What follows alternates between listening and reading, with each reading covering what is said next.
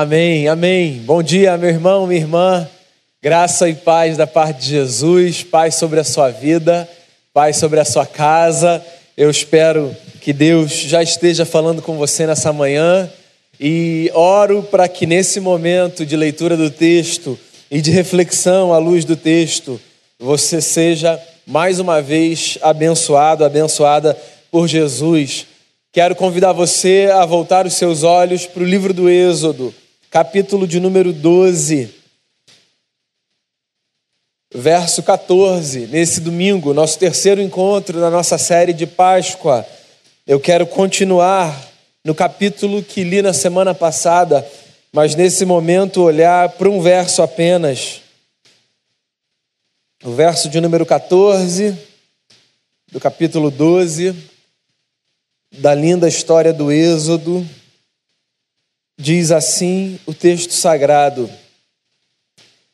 Este dia será um memorial que vocês e todos os seus descendentes celebrarão como festa ao Senhor. Celebrem-no como decreto perpétuo. Esse dia será um memorial que vocês e todos os seus descendentes celebrarão como festa ao Senhor. Celebrem-no como decreto perpétuo palavra do Senhor para a nossa vida. A gente está no nosso terceiro encontro dessa série de mensagens de Páscoa.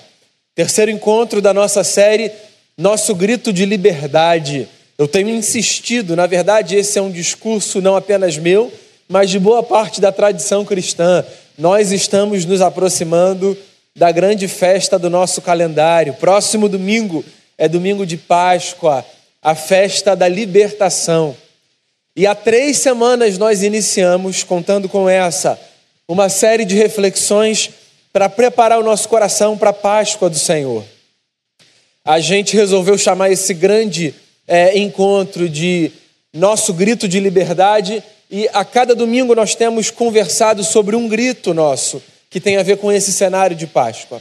Só para recapitular, refrescar sua memória, no nosso primeiro encontro, à luz do livro do Êxodo, capítulo 3, a gente conversou sobre o grito de libertação, um grito que nos é comum a todos, todos nós já gritamos muitas vezes para que Deus nos liberte de alguma coisa.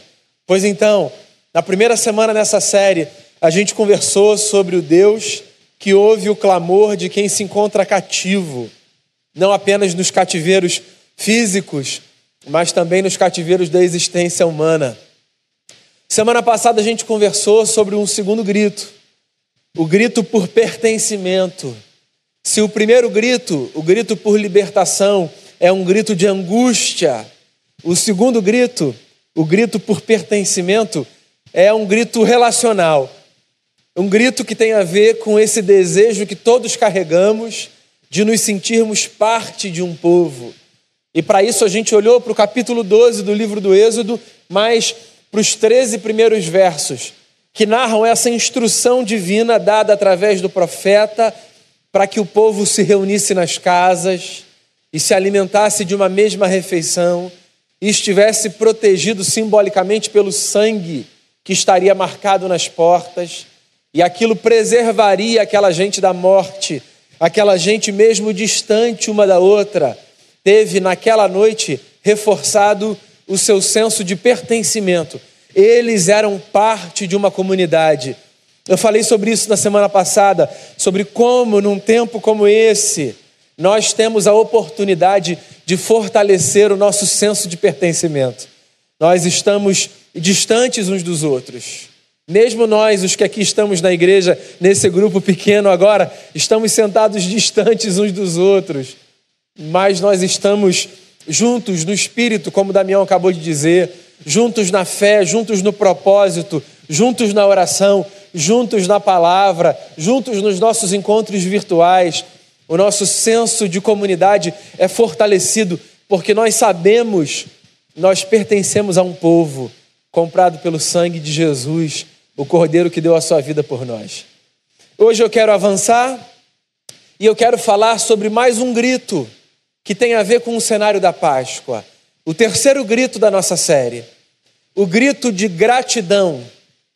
Se eu disse a você que o primeiro grito era um grito que expressava angústia e que o segundo grito era o grito que expressava o desejo de nos relacionarmos como comunidade, o terceiro grito, o grito da gratidão, é o grito de todo aquele e toda aquela que sabem que a sua história foi transformada pela graça de Deus.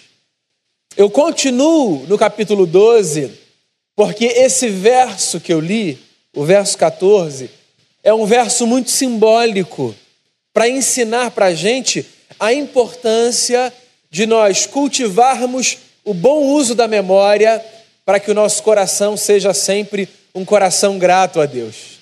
Pois é, nesse texto a gente tem a instituição da memória como um elemento cultico.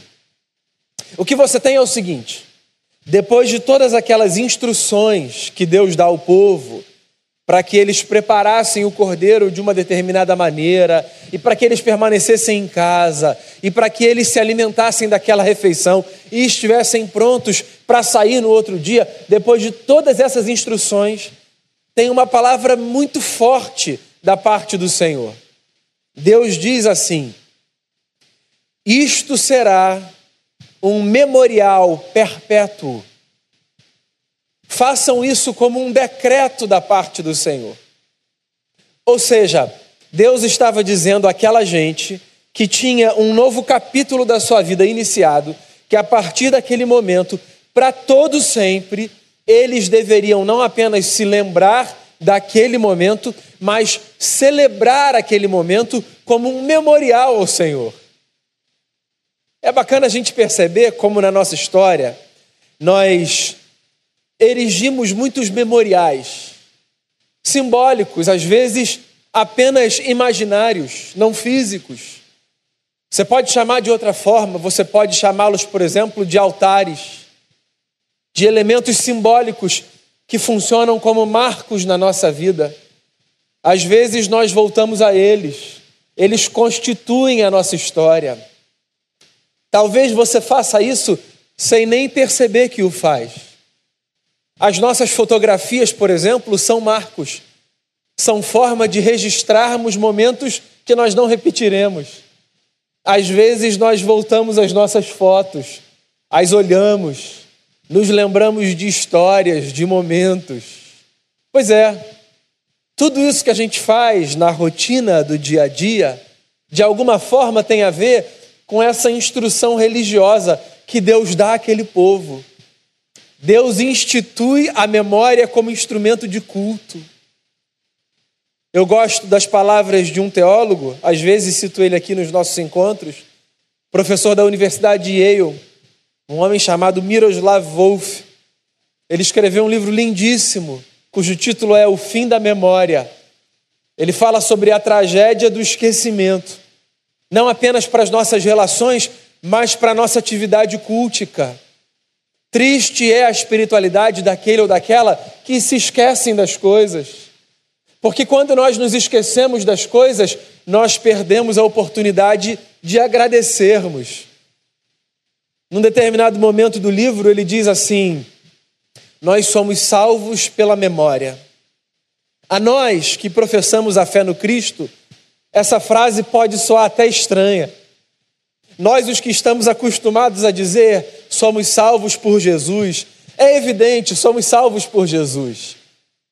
Quando Wolff fala sobre sermos salvos pela memória, ele não está se referindo a uma salvação do ponto de vista espiritual, a salvação das trevas, da desgraça. Ele está falando sobre a salvação de uma vida vazia. Sim, a memória nos redime. E é por isso que Deus institui na história de um povo a memória como um marco, como um decreto. É como um rei que diz: promulga um decreto nesse dia.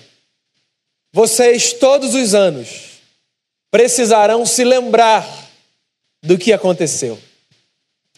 E eu olho para esse texto, e eu olho para a nossa vida, e eu fico tentando então encontrar razões práticas pelas quais cultivarmos o bom uso da memória. Eu queria, nesse terceiro encontro da série Nosso Grito de Liberdade, apresentar a você quatro razões pelas quais cultivarmos o bom uso da memória. Quatro razões pelas quais acreditar que a instrução de Deus ao povo que saía do Egito é uma instrução não apenas importante, mas necessária para a minha vida e para a sua vida. Em primeiro lugar, nós devemos cultivar bom uso da memória, porque quando nós nos lembramos do passado, nós podemos aprender com os nossos próprios erros e com os nossos próprios acertos. Sim, a vida por si só, irmão e irmã, se encarrega de ser tutora, professora na nossa jornada. Olhar para trás é importante, não numa espécie de saudosismo que nos aprisiona, não como aquela gente que diz: bons eram os dias do passado.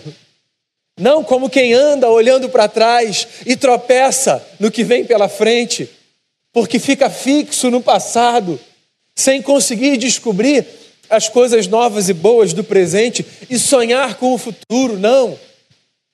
Nós precisamos olhar para trás, entendendo que os sábios avançam na vida quando aprendem com os seus próprios erros e com os seus próprios acertos.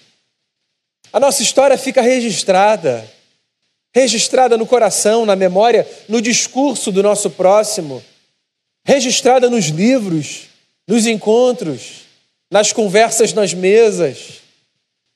É bom, de tempo em tempo, que eu e você olhemos cada um para a sua própria história, para pensarmos no que acertamos, como acertamos, no que erramos, como erramos. Se acertamos, será que é possível repetir? O que, que eu posso levar para o presente e para o futuro dos meus acertos passados? E o que eu posso aprender para o presente e para o futuro com os meus erros passados? Sim, todos nós devemos ter boa memória, fazer bom uso dela. Porque eu, por exemplo, não quero ser contado entre os tolos que insistem nos mesmos erros, porque ignoram poucos dias depois das besteiras que fizeram. Também não quero ser contado entre os tolos que abandonam acertos em nome sei lá do quê e que poderiam ganhar qualidade, beleza e leveza na vida se reproduzissem capítulos belos que comprovadamente deram certo na sua história pregressa. Pois então, irmão e irmã, faça do olhar para o passado uma espécie de instrumento cultico na sua vida. Olhe para trás, olhe para trás para que quando você cultuar a Deus, não no rito, mas na vida, você tenha mais elementos com os quais dizer: Aqui está, Senhor, o que eu oferto a Ti, aqui está o que eu ofereço. Segunda razão pela qual eu acredito que eu e você devamos cultivar o bom uso da memória. Porque além de nós aprendermos com os nossos próprios erros e com os nossos próprios acertos, quando nós cultivamos bom uso da memória, nós aprendemos também com os erros e com os acertos dos outros. A história é muito generosa nesse sentido. Se cada um só pudesse aprender com a sua própria vida, o nosso aprendizado seria muito limitado. Se nós só tivéssemos capacidade de armazenar aquilo que nós mesmos de bom ou de mal fizemos, nós ganharíamos muito pouco na vida. Uma das coisas bacanas é porque nós vivemos em comunidade, em coletividade, porque a nossa história faz fronteira com outras histórias de gente que está perto e de gente que está longe. Porque nós podemos ler, porque nós podemos assistir, porque nós podemos ouvir, justamente por conta disso, nós podemos aprender não apenas com as nossas próprias falhas e com os nossos próprios acertos, mas também com as falhas de outros e com os acertos de outros.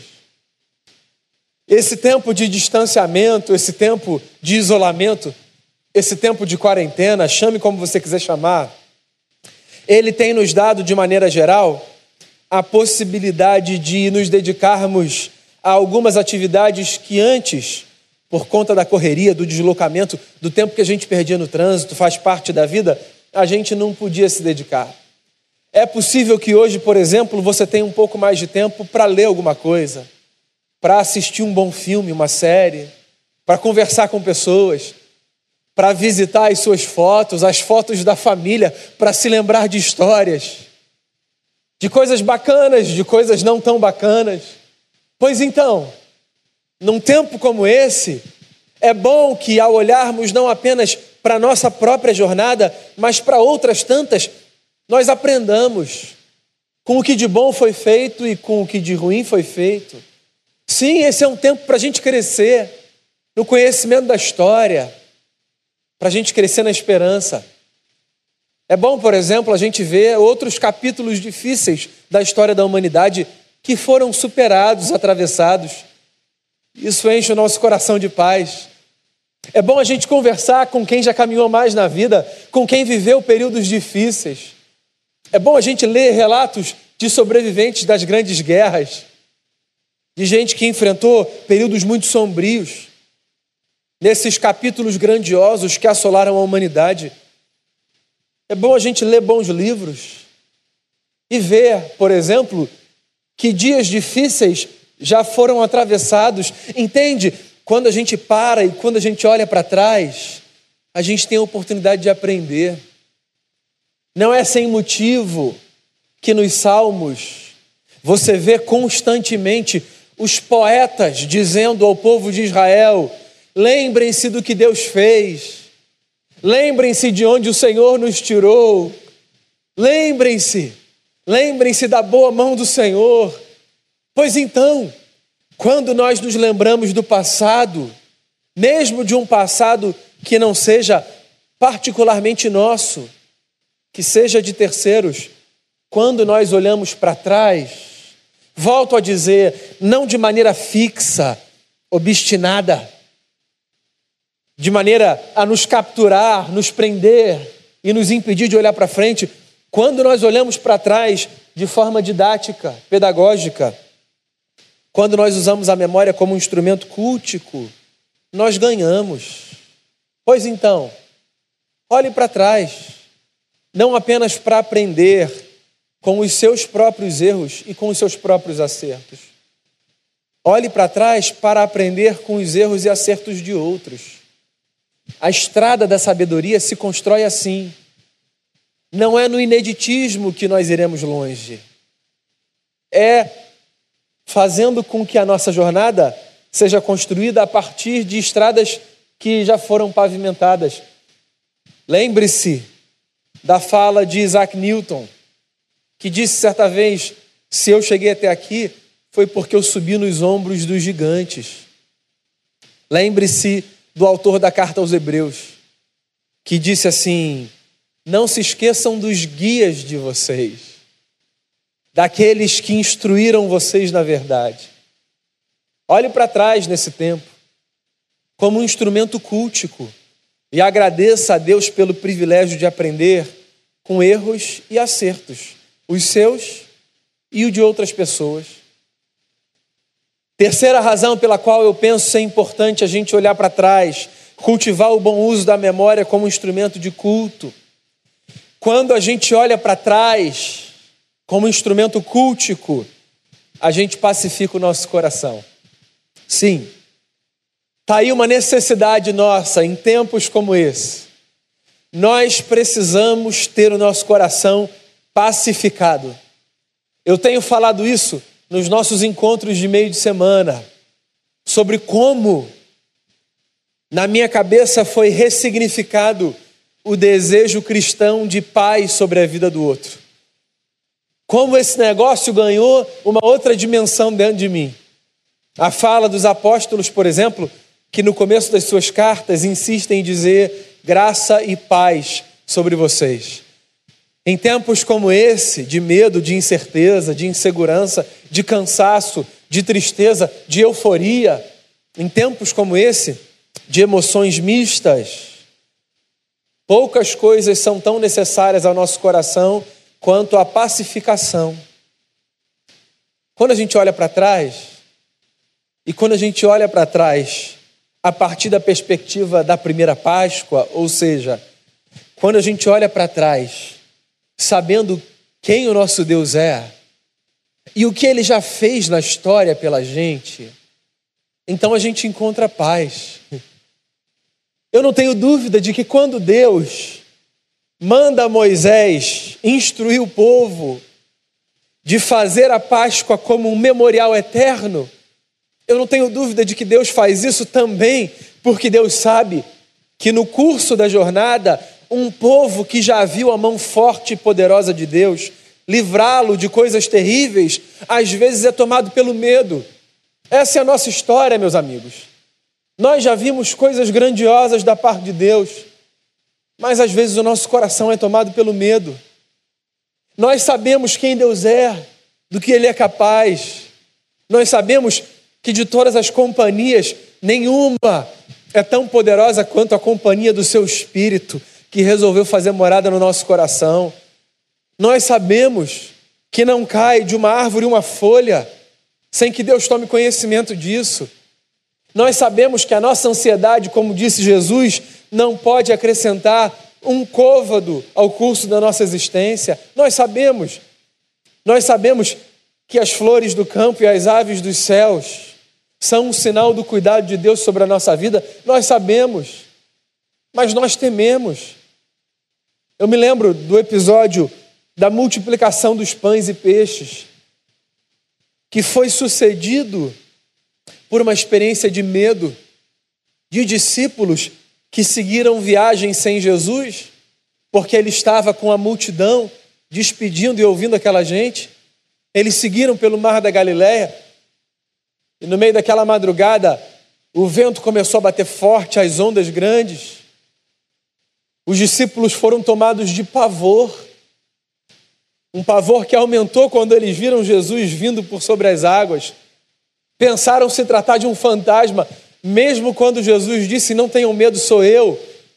Eles não acreditaram. Pedro diz assim: Se és tu. Ele ouve a voz do seu amigo, suficiente para que ele acreditasse era o Cristo. Mesmo que a visão pudesse estar turva, era noite. Ele ouve a voz de Jesus que diz: Sou eu, não tenho medo, mas ele teme. Ele tinha acabado de ver um milagre de multiplicação de pães e peixes. Ele tinha acabado de ouvir a voz de Jesus, mas ele teme, porque essa é a nossa vida. A gente pode ter visto um milagre ontem e ainda assim temer hoje. Nós somos essa gente, nós não somos super-heróis, nós somos homens e mulheres, gente de carne e osso e o nosso coração às vezes é tomado pelo medo. O medo que expulsa a paz. E aí, quando a gente olha para trás e a gente pensa na história e a gente se lembra quantas coisas Deus já fez na nossa vida, o nosso coração é pacificado. E é por isso que eu queria encorajar você a olhar para trás e ver quantas coisas Deus já fez na sua vida. Eu queria lembrar você do bom e velho hino que diz: conta, conta as bênçãos, dize quantas são recebidas da divina mão. Eu queria encorajar você a olhar para trás e se lembrar de onde Deus te tirou para início de conversa, de uma vida vazia, talvez sem sentido, de escolhas erradas, equivocadas, como Ele te abraçou com graça, com amor, como Ele te salvou de uma tragédia, como salvou aquele povo, como me salvou também. Quantas vezes na vida Deus veio ao seu socorro com uma palavra de sabedoria, com uma experiência mística, inexplicável, sobrenatural. Quantas vezes Deus apareceu a você com a sua graça e com a sua bondade. Lembre-se disso, lembre-se disso porque isso trará paz ao seu coração. Quantos livramentos, quanta companhia no deserto, quantas vitórias, quanto aprendizado nas derrotas. Pois então, além de olhar para trás para aprender com seus próprios erros e acertos, além de olhar para trás para aprender com os erros e acertos de outros, olhe para trás também, para que o seu coração seja pacificado. E por fim, quarto e último lugar, eu penso que eu e você devamos cultivar o bom uso da memória como instrumento cultico, porque quando nós olhamos para trás, o nosso coração é tomado pela gratidão. Sim, quando a gente olha para trás, a gente tem não apenas a oportunidade de ter o coração pacificado, mas também a chance de dizer: Obrigado, Senhor. Quando a gente olha para trás e a gente vê que a nossa história tem sido sustentada pela graça, quando a gente olha para trás e a gente se lembra quem é esse Deus, e a gente se depara mais uma vez com a grandeza do seu amor, e a gente se escandaliza com a insistência da sua graça, e a gente percebe que, como disse o apóstolo Paulo, nada, absolutamente nada, nada nem a morte, nem a vida, nem a saúde, nem a doença, nem a riqueza, nem a pobreza, nem anjo, nem demônio, nem coisa do presente, nem do futuro, nada. Nem você, nem eu, nem nenhuma outra criatura, nada separa a gente do amor de Deus que está em Cristo Jesus. Quando a gente se lembra disso, a gente agradece. E qual é o lance de agradecer? Por que, que agradecer é tão importante? Bem, eu tenho duas respostas a você.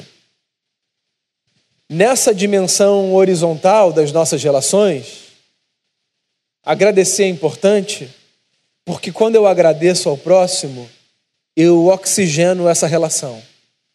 Todo mundo gosta de saber que o que fez a outro foi bacana e está sendo bem recebido. Então, agradecer ao próximo, a quem foi instrumento de Deus na minha vida, é maravilhoso, porque isso oxigena a minha relação. Agradeça, agradeça a quem for instrumento de Deus na sua vida. Diga a ele ou a ela muito obrigado. Obrigado por existir, obrigado por fazer isso, obrigado por ter feito aquilo. A gratidão torna as nossas relações mais saudáveis ela adiciona vida e tempo à nossa história. Mas mais do que isso, essa é a minha segunda razão e a minha segunda resposta. Ah, por que agradecer? É um palpite. Eu penso que gente que agradece a Deus e ao próximo tem menos dificuldade de enfrentar os desafios da vida. Os desafios continuam aparecendo. Mas quando meu coração é envolvido pela gratidão, eu tenho mais condição de atravessar os desertos, as lutas, as fases difíceis. Quando, ao invés de ser tomado pelo ressentimento, pela amargura, ao invés de permitir que a dor cristalize no meu coração e na minha mente sentimentos vis, quando, ao invés disso tudo, eu me proponho a agradecer, então eu tenho mais condição de dar passos com leveza e atravessar os momentos difíceis. Pode acreditar, fica mais fácil. Sim, porque quando eu me lembro do que Deus fez e digo obrigado, Senhor, por ter feito o que o Senhor fez, em alguma medida o meu coração é tomado de esperança. E eu ganho força. E eu consigo dar mais um passo. Um passo de cada vez. Lembrando das palavras de Jesus. Basta cada dia o seu mal. Pois é, eu queria nesse domingo, mais um dia que o Senhor fez. No domingo que antecede o nosso encontro de Páscoa, eu queria encorajar você a dar a Deus o seu grito de gratidão. Eu queria encorajar você a tomar as palavras do Êxodo como um decreto eterno para a sua vida. Olhe para trás e aprenda com os seus erros e acertos. Olhe para trás e aprenda com os erros e acertos da história. Olhe para trás para que o seu coração seja pacificado. Olhe para trás e agradeça a Jesus. A gratidão, dentre tantas virtudes, fará com que a gente enfrente as dificuldades com um pouco mais de resiliência e esperança. Eu quero encorajar você aí onde você está a separar um tempo para se lembrar das muitas coisas que Deus fez na sua vida, para buscar paz e para nesse momento agradecer a Deus. Uma pergunta que eu faria se você estivesse aqui, chamando você para vir aqui à frente. Mas eu vou fazer mesmo assim, não chamando você para se deslocar, mas chamando você para construir aí onde você está um altar de gratidão. A pergunta é: pelo que você pode agradecer? Pelo que você deseja agradecer? Vamos construir um altar de gratidão a Deus nessa manhã. Agradeça aí no seu lugar. Agradeça, agradeça. Enquanto você ouve uma canção, apresente a Deus a sua oração. Depois da canção, nós oraremos juntos, mas faça dessa canção a sua oração, ou apresente a sua própria oração de gratidão a Deus. Muito a gente tem que agradecer, isso trará paz e ajudará a gente a caminhar. Louvemos ao Senhor. Jesus, Tu és a razão de nós existirmos, Tu és o motivo da nossa paz, Tu és a razão da nossa esperança.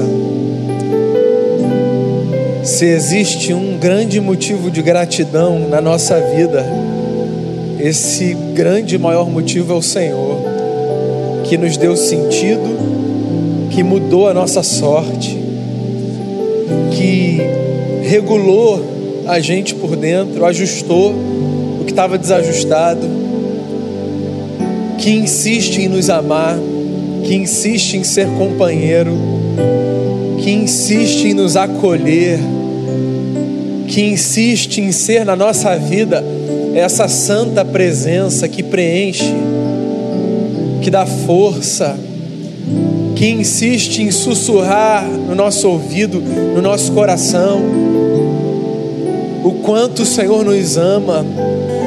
Se existe um motivo de gratidão sobre todos, esse motivo é um motivo que a celebração do próximo domingo deixará nítida diante dos nossos olhos. O motivo pelo qual nós, como igreja, há dois mil anos temos celebrado, o Senhor deu a sua vida por nós, e o Senhor ressuscitou por nós, e essa é a nossa maior gratidão, porque por causa do Senhor, a gente tem vida eterna. A gente tem vida de uma qualidade que não se perde, vida de uma ordem que as lutas da vida, que as adversidades da vida, que os dilemas da vida não são capazes de afetar. Nada separa a gente do teu amor, nada. E a gente te agradece por isso. E a gente te agradece pelas tantas outras coisas que o Senhor traz ao nosso coração e à nossa mente. A gente quer fazer o que o Senhor disse que aquele povo devia fazer. A gente quer fazer dos marcos do Senhor na nossa vida memoriais eternos. A gente quer caminhar como povo que andava pelo deserto caminhava, edificando altares para que se eles passassem por aqueles lugares novamente, eles então poderiam se lembrar do que o Senhor fez naquele momento na vida deles. Livra a gente da tragédia de termos memória curta. para que a gente aprenda, para que a gente tenha paz e para que a gente agradeça. Eu quero agradecer o Senhor e quero rogar sobre a vida do meu irmão e da minha irmã que a paz que vem do alto inunde corações e que a gratidão seja nesse tempo esse grito que serve como combustível para a gente continuar caminhando. Essa é a oração que eu tenho a oferecer a Ti, junto dos meus irmãos e das minhas irmãs, distantes fisicamente, mas juntos no espírito e nessa certeza que temos de que somos uma comunidade fortalecida pela presença do Senhor. Essa é a oração que eu faço, te dando graças, em nome de Jesus, o nosso Senhor. Amém.